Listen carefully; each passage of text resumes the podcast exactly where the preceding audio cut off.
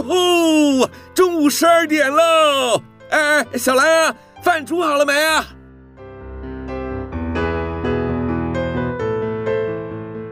您现在收听的是云端新广播，FM 九十九点五 New Radio，最自由的新声音。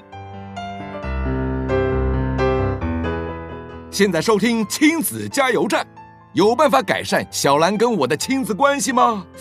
应该有机会吧。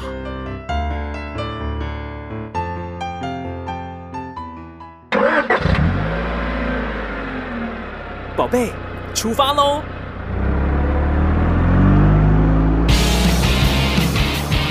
亲子加油站，帮您加满教养正能量。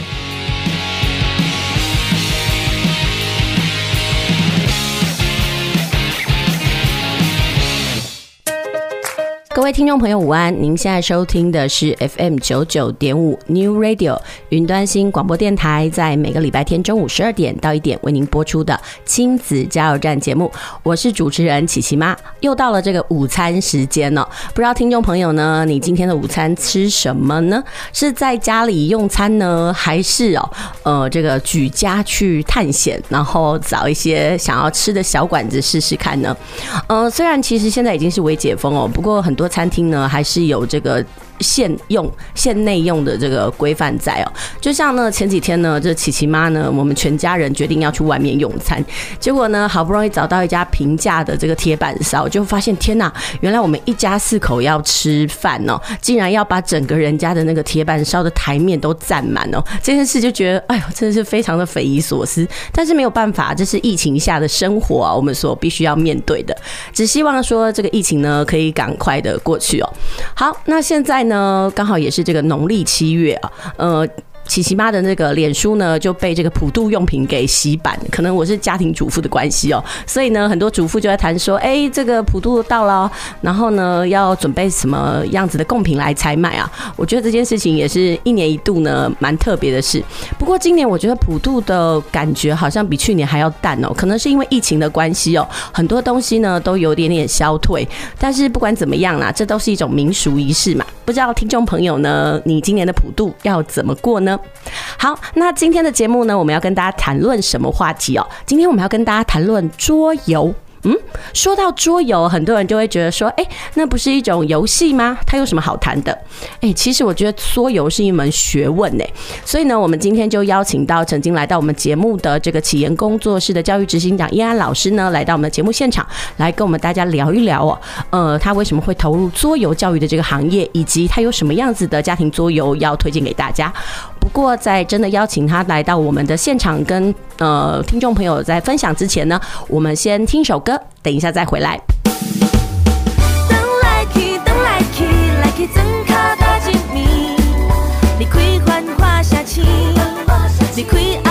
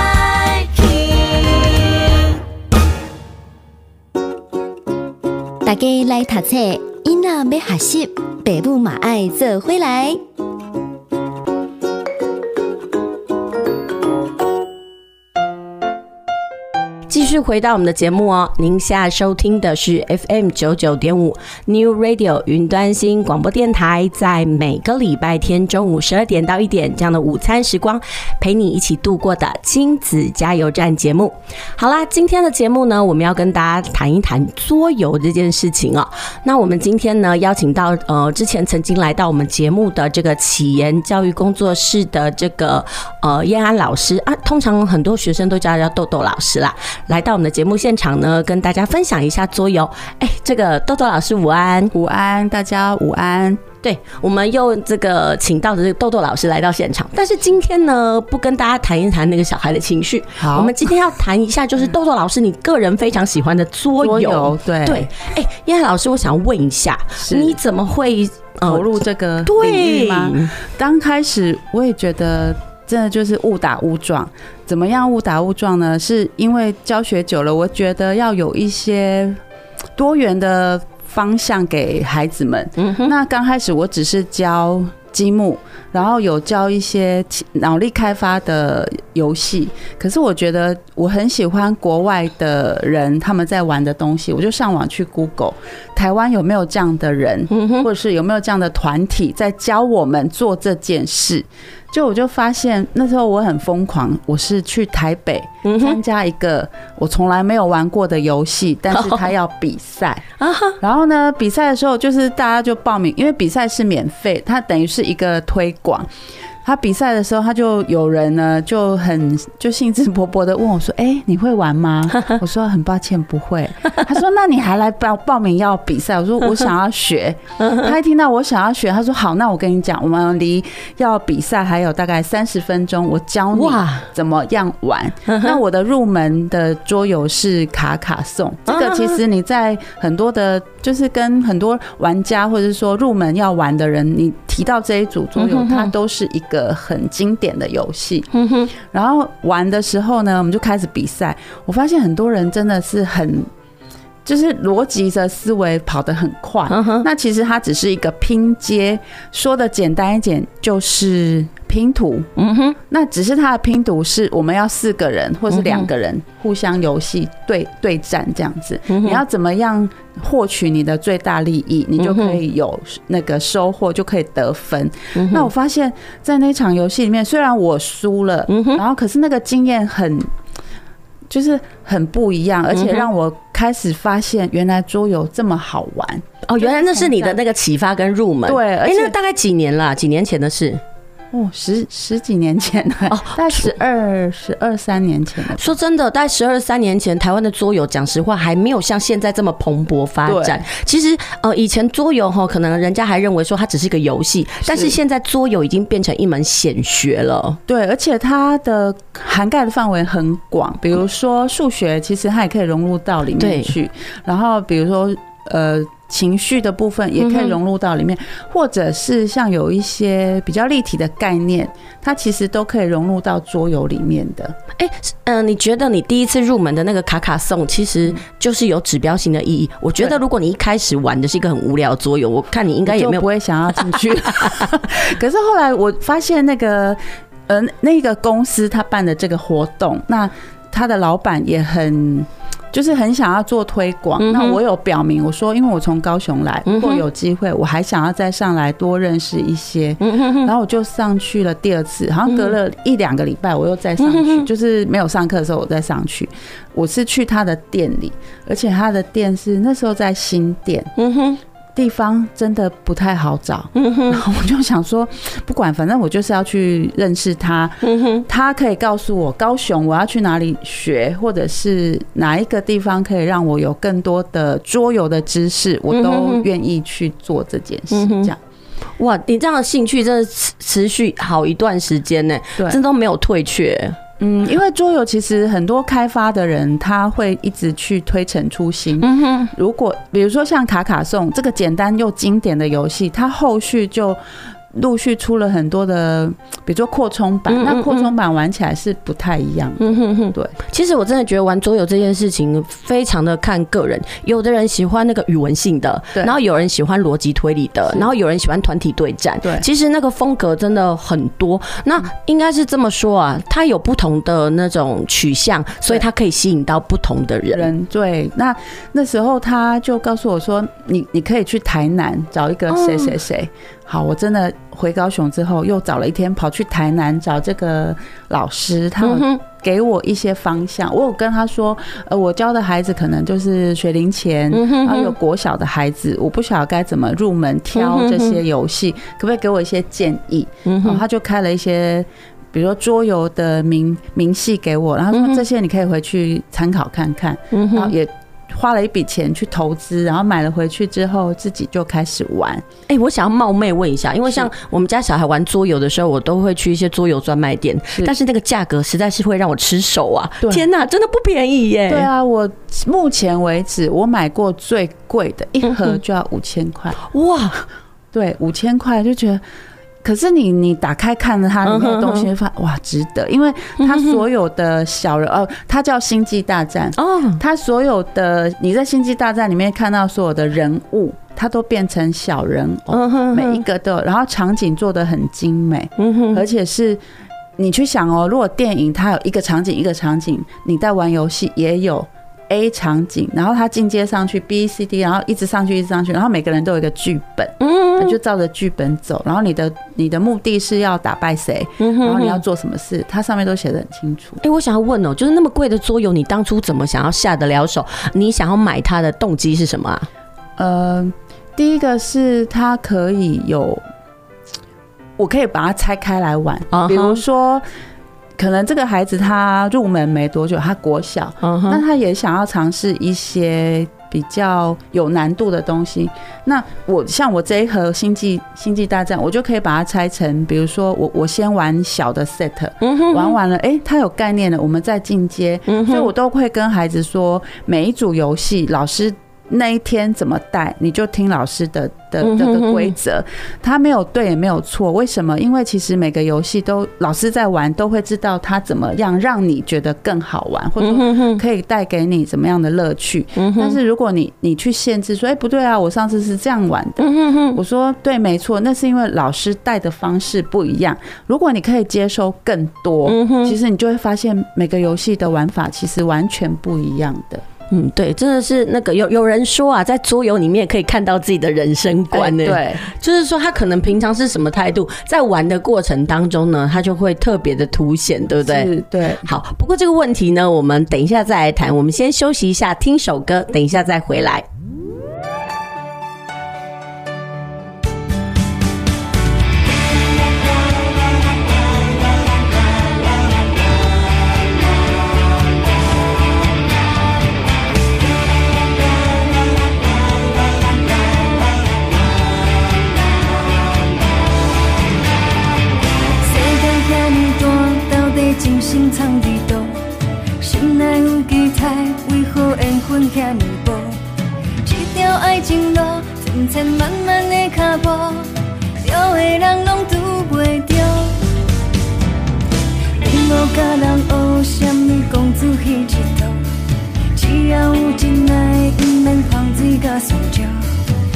人风甲雨，唔通搁再来耽误，阮嘛定定咧祈祷。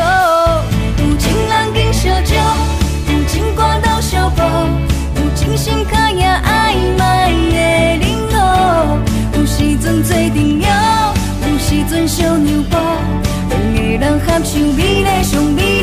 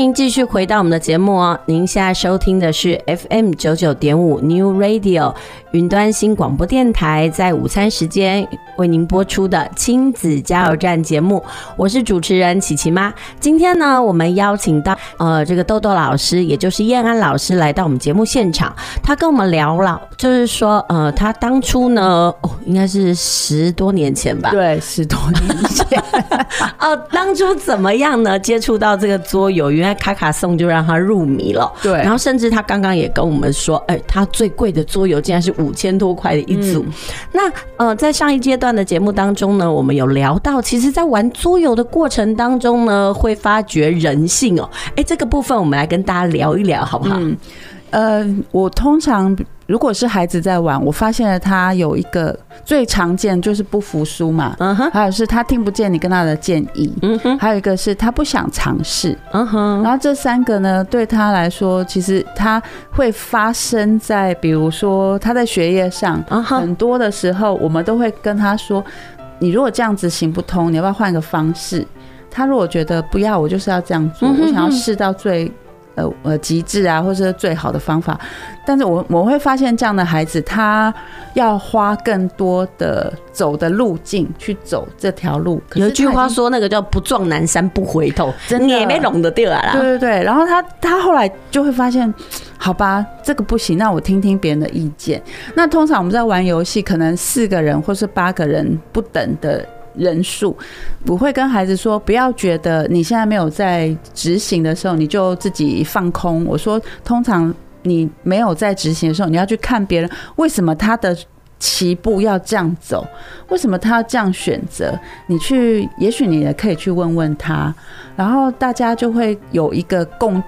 就是共同的目标是哦，我我知道了。如果是我我呢会这样走，那他会这样走，他会这样走。我可以试着用不同人的方式，也许他可以让我得到分数更多，或者是我的路径就不用跑这么远了。其实那个在玩游戏的过程当中，其实我觉得其实也不是玩游戏啊。很多时候人总会把焦点放在自己身上，嗯，他只在意我的下一步要怎么走。对，但是就是在桌游的过程当中，我们其实可以去引导孩子看别人怎么做。对，其实这是一种。呃，看别人做的学习，但是这种事真的是需要引导哎，因为像现在孩子可能生的少，大家比较自我中心，对，都把自己放的比较大，所以他不会看别人怎么样进步，所以这件事情也是很多家长都会跟孩子说：“你看看，你看别人安诺，然后就说他又不是我，小孩就会这样子。对，很多小孩，我遇过一个小孩，刚刚都突然想起来，我遇过一个小孩，他那时候大概小二，然后他的游戏呢。其实他头脑算是聪明，灵活度很高。可是有时候这样的孩子，他有一个，他很想挑战更难的。然后那天的游戏其实他不是很繁琐，你只要很简单的完成一个任务，任务你就可以进阶。嗯哼。可是他很妙，他对于很简单要完成任务这件事，他却卡关。嗯哼。然后我们就问他说：“你为什么要继续？”这样子呢，我们大家都跟你建议说可以怎么做，很简单就完成了，你不是这样就好了吗？嗯，他就是语出惊人，他说：“但是我觉得我就是不要做简单的，我要做难的。”然后我们后来真的就这样停下来，就跟他别的同学说：“可是你简单的会了，你就会难的啦。”他就是不要，他说不要，我就是要直接挑战难的。可是他真的很妙，是他就是。突破不了他该走的关卡。嗯旁边的三个人都很紧张，说：“那你不要这样子啊，你就这样做，这样做，你就可以进阶到你想要去的地方去了。”好了，结果他真的试了三次，他这句话重复了好多。我就是不要难的，我要 啊，我不要简单的，我要难的。我说好，那你你就自己做。然后大家真的都晋级哦，都已经过关了哦。他突然就发现，好吧，就试试别人的。可是我觉得那个过程中，我们也没有。我觉得老师很重要，我也没有生气，我只是跟他说：“那你可以试试看什么什么。”他就说他不要，我说好，那你就继续不要，你就走你该走的路径。我们大家都到达那个目目的地，你你还在后面。嗯，那这个过程让他有听到，可是下次他在玩其他游戏的时候，他又来了。哦，我我不要挑战简单的，我要难的。哎，奇怪，他为什么有这样？有跟他的家长聊过，说，哎，他为什么这样的特质吗？因为他们家只有这个，那个时候只有一个小孩，然后他其实呃天赋还蛮不错的，然后他有很多，比如说表现方面都很突出。嗯哼哼，那。有时候是碍于面子问题，嗯哼，然后不不想要去认输，或者是说他觉得这样子很没有面子啊什么的，类似，他就是不愿意走一些简单的路。对，哎，可是我觉得这个东西就让我去思考到一件事哦，呃，比如说有些孩子他是不愿意接受挑战，他永远都走最简单的路，因为他怕被别人剥夺，比如说他不够聪明啦，或怎么样。但是你遇到你你遇到的这个例子是这个小孩子，其实我相信他平常被人家肯定应该也不会少。对，哎，但是我想要问的是。在这样的过程当中，他都没有说我要放弃吗？没有，他都没有放弃，而且坚持度很高哎。他是就我就觉得这还蛮厉害的是，他就算是呃走在最后面，然后分数没有很高，他都没有说哈我不要玩了，没有，这这点还蛮不错的。嗯哼，其实就是在玩的过程当中，我们会发现孩子的特质。哎，可是他就一直。执着在这个部分吗？是，所以没有办法在这个游戏当中给他一点点什么样子的觉察吗？让他自己意识到说，哦，我有这样的问题。到是到最后结束结束，我们就留个空白的时间让他们再讨论，然后我们就哎，大家互相给建议。真的有呃，那场四个人嘛，就三个人都有给他的建议是，其实他可以试试看别人的方式，或者是先从简单的挑战。好，那一次之后，我们在玩游戏的时候。我们就有提醒他说：“芊芊，哎，比如说他叫芊芊，我说芊芊，你可以想想看，你上次玩的经验是这样，那你可以不要，你可以不要，我们给你的意见你不想听，你继续用上次的经验都可以。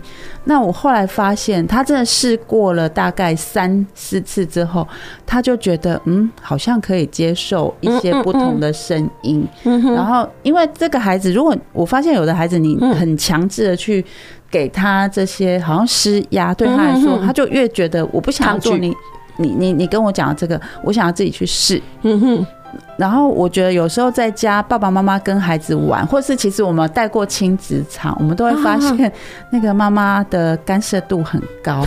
我们就会跟他说：“妈妈，今天我们玩游戏，是他玩他的，你玩你的，让他自己做决定。”真的，我觉得有时候呢，真的要进行一下亲子桌游，然后呢，让家长去了解一下，就是说，哎，自己跟孩子的互动是什么？就像我们刚刚讲的，在游戏当中才是最真实的人性。对，那你还有发现过什么样子的状态？比如说你刚刚讲到说，哎，那个小孩那么坚持度，哎，我在游戏当中有看到。嗯，但是我觉得好歹是他在这样几次的那个呃轮回之下，他终于觉得说，嗯，也许我可以听听别人的意见。虽然那个时间要耗费很长，但好比他从来都不知道他自己有这样的问题来的好。我还想过有一个孩子，他有一点点类似雅思的症状，但是不是很明显。然后那一次我们玩的游戏是。呃，是收集花色，然后花色很有趣的是，正面反面的花色是不一样的。那因为大家要去收集，所以就不是收集自己，要去收集别人的。那这个孩子很有趣，他发现为什么大家都拿我的，然后他就先生气，你们干嘛都要拿我？就真的很生气，就是在大教室吼哦，为什么都要针对我？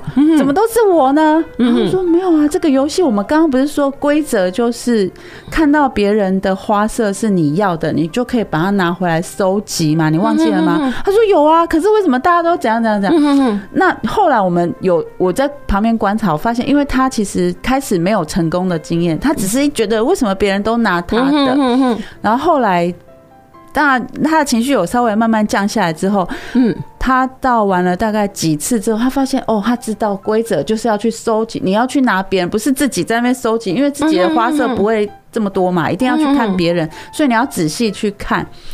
到结束的时候，他讲了一句话，让我觉得哦，好险。他今天他说：“哦，我终于知道，原来这个游戏不是自己去在那边弄啊就会得分，一定要去把别人的拿到自己的牌架上，这样子我才能够得分。”真的，有时候哈，你刚才讲的再多的道理都不，就是比不上让他自己去尝试一下。对，所以这个呃，那个小哥哥他那时候在五六年级，那他每一次的情绪都会。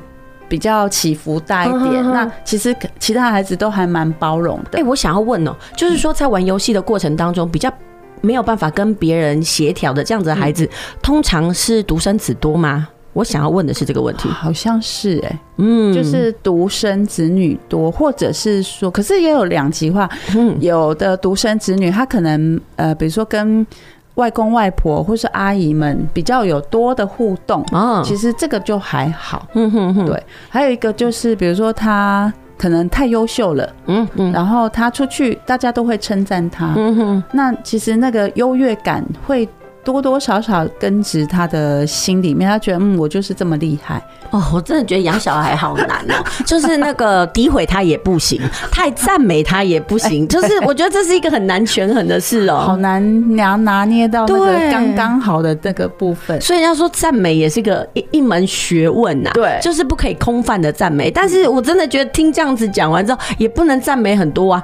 比如说，假设他真的是能力很很强，然后呢，我们在外呃呃，其实有一件事情就想到，每一个人对自己的观点跟评价都是靠外在来那个建立的，是没错，对。所以像有的小孩，他可能妈妈也会跟他提说，别人这样讲你呢，表示你很好，没错，但是你要自己去去思考一下，或者说你要自己去。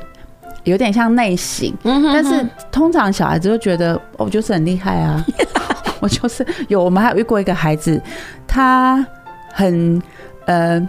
乐于参加各式各样的比赛哦，我懂，我懂，我我也遇过这样的小孩，他好喜欢就问说，哎、欸，某某同学你几分？然后我就说，哦，那个不怎么样，他就哈哈哈哈，你好笨。我想说你在想什么？他他不是，他是比赛哦，就是去参加，比如说什么心算比赛啊，什么什么什么类，哎、欸，还有什么比赛去了？我记得心算比赛，然后什么就是无意无意不语就对了。对，然后有一次他来之前，妈妈就有先。就是打打讯息给我说，他今天心情不好。我说他，怎么了？他说嗯，没关系，你等下自己问他。嗯哼哼，我就先观察，我没有先问他，我就先观察。他那天真的完全提不起劲，就是跟他平常的样子完全都不一样。嗯哼，然后是后来不知道讲到一个什么，他说他们学校运动会。嗯，我说哦，运动会你们有参加什么赛跑？他说对啊，我们有跑什么接力赛。可是因为。他是跑得很快的那一个，可是因为接力赛是团体，对，然后不知道到哪一棒棒子掉了啊，所以就是从一，然后退退退到第四，就是没有得名。他其实觉得很。很懊恼，怎么会这样？我说那也不是你的错啊，是团体里面总会有失误。那这失误就是下次在尝试的时候，或者是在做这件事的时候，不要再犯这个错误就好了。也许这个人他真的太紧张了。对，我觉得有时候哈，我有发现有些孩子他个人能力很好，但是他跟别人合作的时候呢，他就会嫌别人很笨，甚至觉得别人是绊脚石。我觉得这种包容力是我们在社会上必须要培养的。对，他就会去责怪别人，于是。遇到这种状况的时候，其实我都会很心惊哎，嗯，我都会说，嗯，不是每一个人的聪明才智都是一样的，对，你必须要去包容别人跟你其实是不同的，嗯，而且每一个人其实都会失败啊。你在别人的不小心的失误的时候往人家身上丢石头，哪天要是你这样怎么办？也会同样。但是这样的小孩很妙，他就跟我讲，我不会 哦，真的很想给他带下去。我们都会跟他说，呃，通常我们都会跟他说，没关系，如果下次遇到这样状况的时候，你可以去体会一下那个心情是什么？可是我说真的，孩子就是这样。他如果没有真的面临到那样的情境，你要当他培养同理心，或者是让他去感受，我觉得那真的是比登天还难。真的，真的。所以因为别人的失误，他这么的沮丧哦，他这他的沮丧就会，嗯，就会觉得本来应该可能随就是可以拿到第一名，就是变成那天就没了。他沮丧到隔天来，这有点像消了气的气球。那个感觉真的是成也比赛，败也比赛。比赛助长了他的自信，但是比赛也让他萎靡不振。对，那后来他的表现就会变成稍微好一点，就是比如说这场游戏他输了，他会很，他会觉得他怎么可能会输？我说游戏没有完全都一定赢，尤其是跟自己的弟弟比赛，我怎么会输给弟弟呢？然后我说为什么不行？他今天运气好啊，他牌都是抽到好牌啊，或者说抽到那个他很好操作的啊，那也没有什么啊，只是你的分数比较少，他分数比较低，那下次再把它转回来不就好了吗？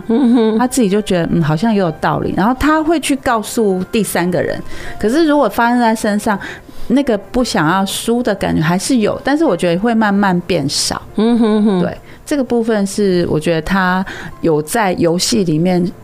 有收获的地方，哎，有时候这个东西就让我想到那种这一次的奥运呢，嗯，就是你看哦，我们就是要看大家夺金的那个时候呢，大家就是那个非常的投入，但是那选手没中的时候，没想到竟然还有一堆酸民说啊，你就是怎样怎样，我就觉得说，嗯，我们的社会其实应该要培养一个真的叫做运动家精神呢，就是胜不骄，败不馁，但是好像在我们的教育氛围里面，都是一直要求胜，但是我们好像都没有跟孩子。说如果我失败了，我该怎么自处哦？因为我觉得失败是人生必经的过程嘛。对啊，因为它是一种养分。但是很多孩子就是很抗拒，我不愿意输，我不愿意错。我觉得这种心魔，我觉得反而是我们应该教的耶。对，呃呃，像我刚刚说的那个哥哥，他其实到后来有新生来，在玩游戏的时候，他有一次就讲了一句，我就觉得，嗯，他怎么会讲这句这么经典的话？他说：“那个新朋友，我跟你讲，来这里玩游戏。”输赢不重要，我说哦，真的。然后呢，他后面讲去，我老师说，过程比较重要。所以等一下在玩的时候，呃，不一定输了就会怎么样，或者说赢了就很厉害，不是，是过程真的很重要哦。哎，他他会这样讲，但是你发现他后来的这样子的，他后来的行为有内化了吗？呃，我觉得就是多多少少，但是他的那个脸上，比如说输了。比较不会说哎、欸、垮，整个垮下来，他还是有一点点在意，然后可是没有像之前这么多，这么多。对，其实真的是在游戏当中也可以发现人生啦。是，对对对。好，那我们先休息一下，等一下再回来哦。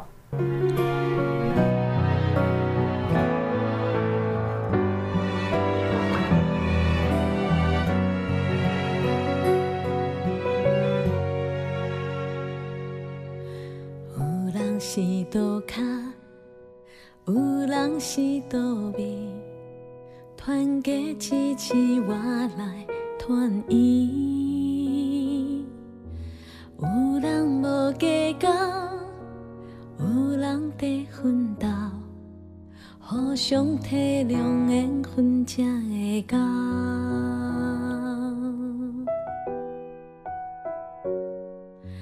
有时起大风。有时落大雨，坎坷一条人生的路，你免惊孤单，你免惊无伴，大大细细爱用心来听。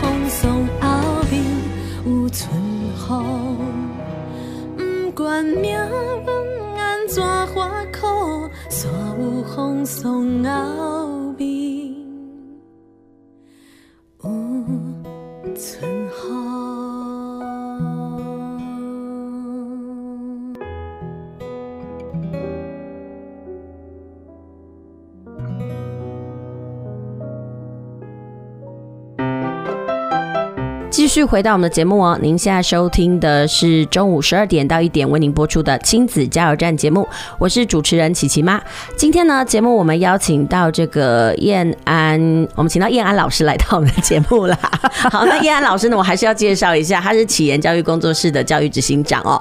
然后呢，他这几年呢，除了是教小朋友积木以外呢，他个人呢非常的醉心跟投入在这个桌游教育里面。他今天就跟我们大家聊一聊，就是说可以在桌游里面发现人性哦，真的。那刚刚我们就一直提到说，哎，呃，比如说家长跟小孩一起玩桌游的时候呢，可以发现孩子，哎，他可能在学习啦，或者是性格上的一些问题，甚至可以提醒他。嗯，好，那你可以跟我们大家讲，平常的时候呢，呃，这样子的亲子桌游在南部普遍吗？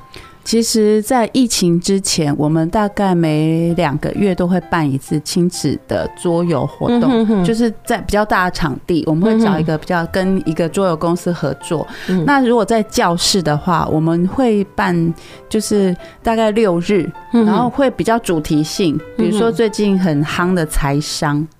哦哦哦哦哦，对，我们就会办在教室，嗯哼，里面跟孩子玩。那我们有开过几场，就是你只要是组团，啊哈，就说你们可以约时间，你不想要假日，你想要平日的什么时候，我们的时间可以配合，我们都会做这个服务。哎，比如说像组团有没有人数的限制啊？比如说像我们家就是两个小孩，然后一个妈妈，三个就可以了吗？其实三呃三个以上就可以，那最多我们接受过八个人。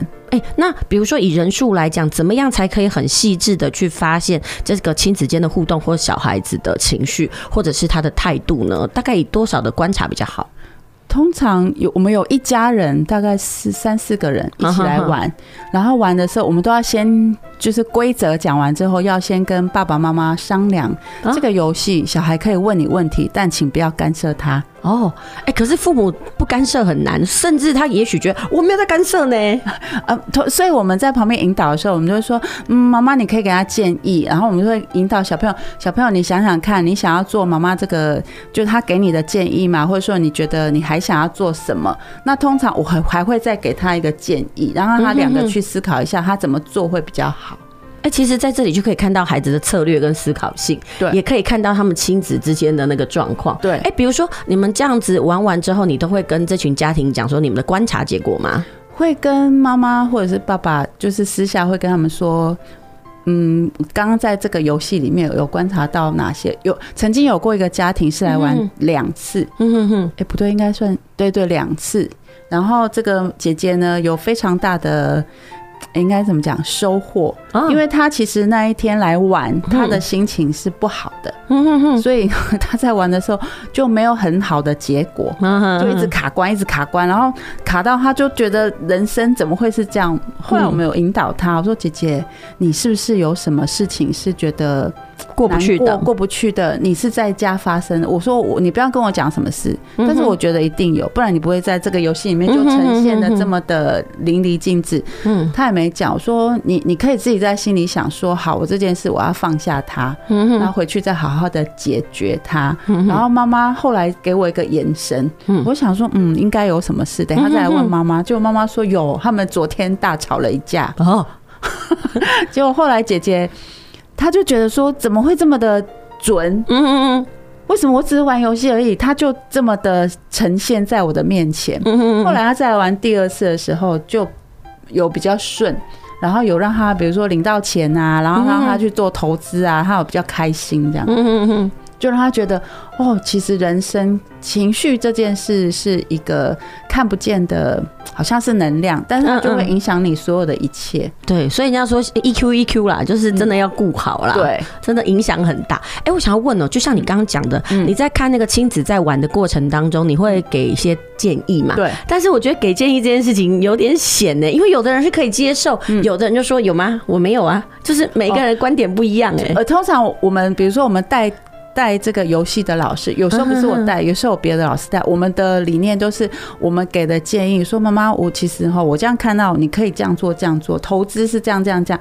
那你可以想想看，如果你的经验里面有比我这样子建议更好，你可以用你的方式都没有关系，然后然后让你思考一下。嗯哼哼，对，通常都会给他一个比较弹性的空间呢。嗯哼，哎，比如说在玩这样的过程当中，除了可以看到这个人他在下决策的时候他的一个想法，那在亲子之间呢，有没有点破那些他们相处上的一些盲点？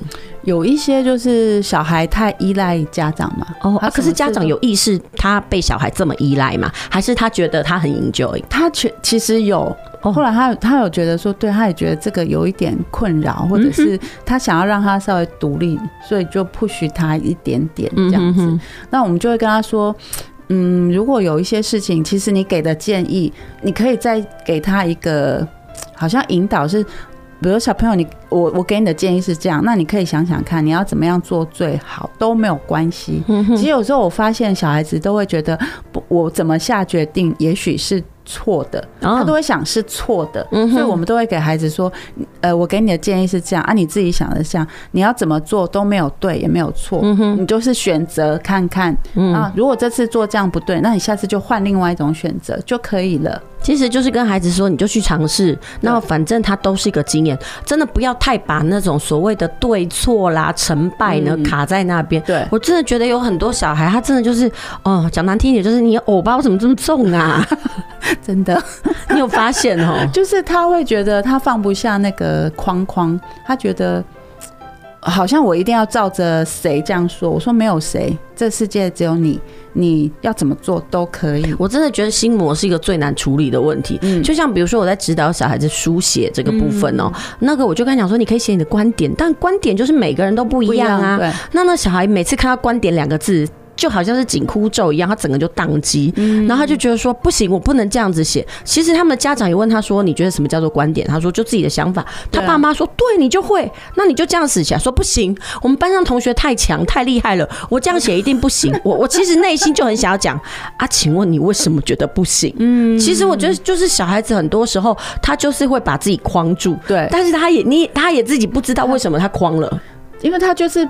看着别人，然后就把这些东西都加注在自己身上，然后就觉得，呃，我要这样做。我说没有啊，你自己可以有自己的想法，你不需要去把别人的这些东西变成是你的。你是你，他是他，你们是不一样的。嗯，其实我觉得特质哦，没有所谓绝对的好或绝对的不好。像刚刚我们讲的那个那么坚持的小孩，我相信他应该很自律，他对自己有所要求。那相对有些孩子对这种事他不在意，你就觉得说啊，你心理素质很高。但是另外一面来看，就是你嘛想算谁那吧？你什么东西都不在意，你到底有什么在意？他就说哎，有什么关系？天塌下来有人挡，你在热天 个什么东西？就是其实真的是。过与不及都不好。不好对对，所以这是一个要需要不断修正跟引导的过程啦。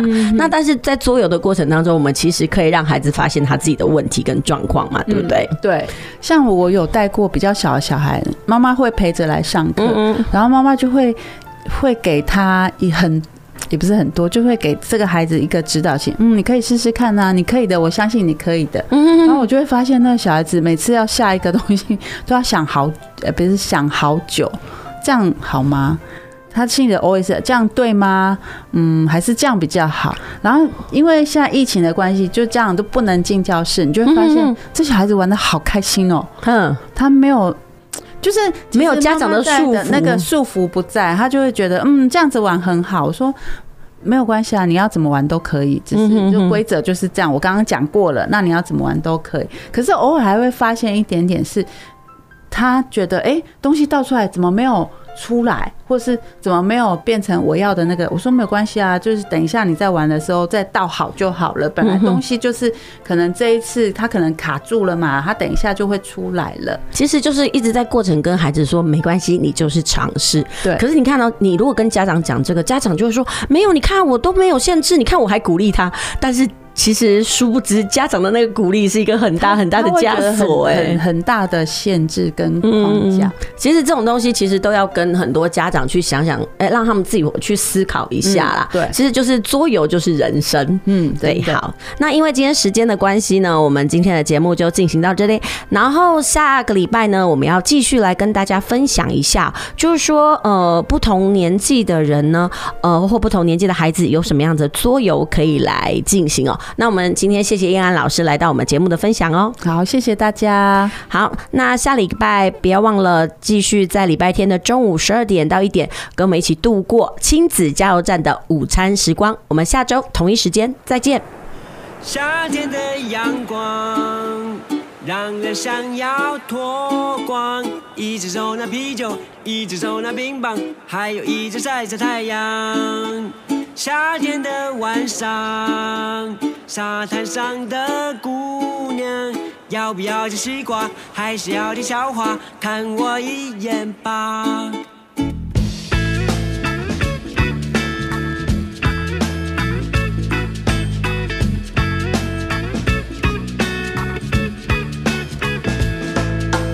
有个女孩要我等她一下，结果我等了一整个夏天。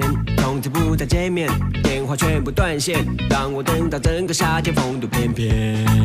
那些有钱的人都是上流，时尚的人创造潮流，德高望重就是清流。喜欢夏天的我，飞上下流。夏天的阳光，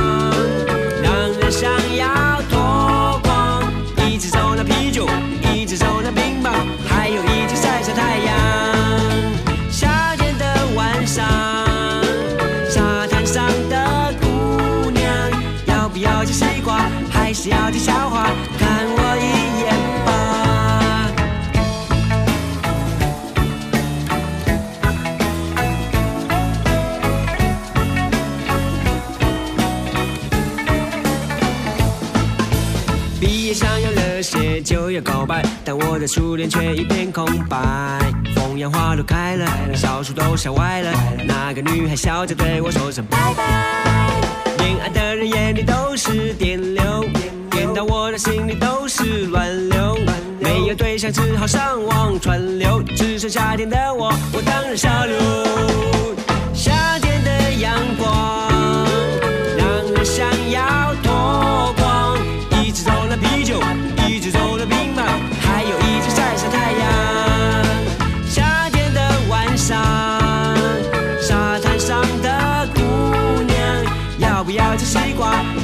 还是要听笑话？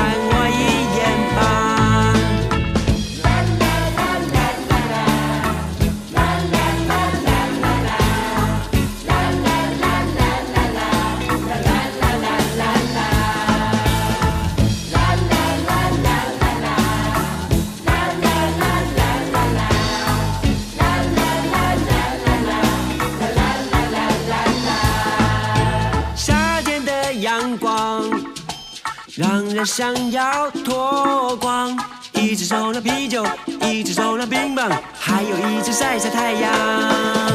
夏天的晚上，沙滩上的姑娘，要不要吃西瓜，还是要听笑话？看我一眼吧。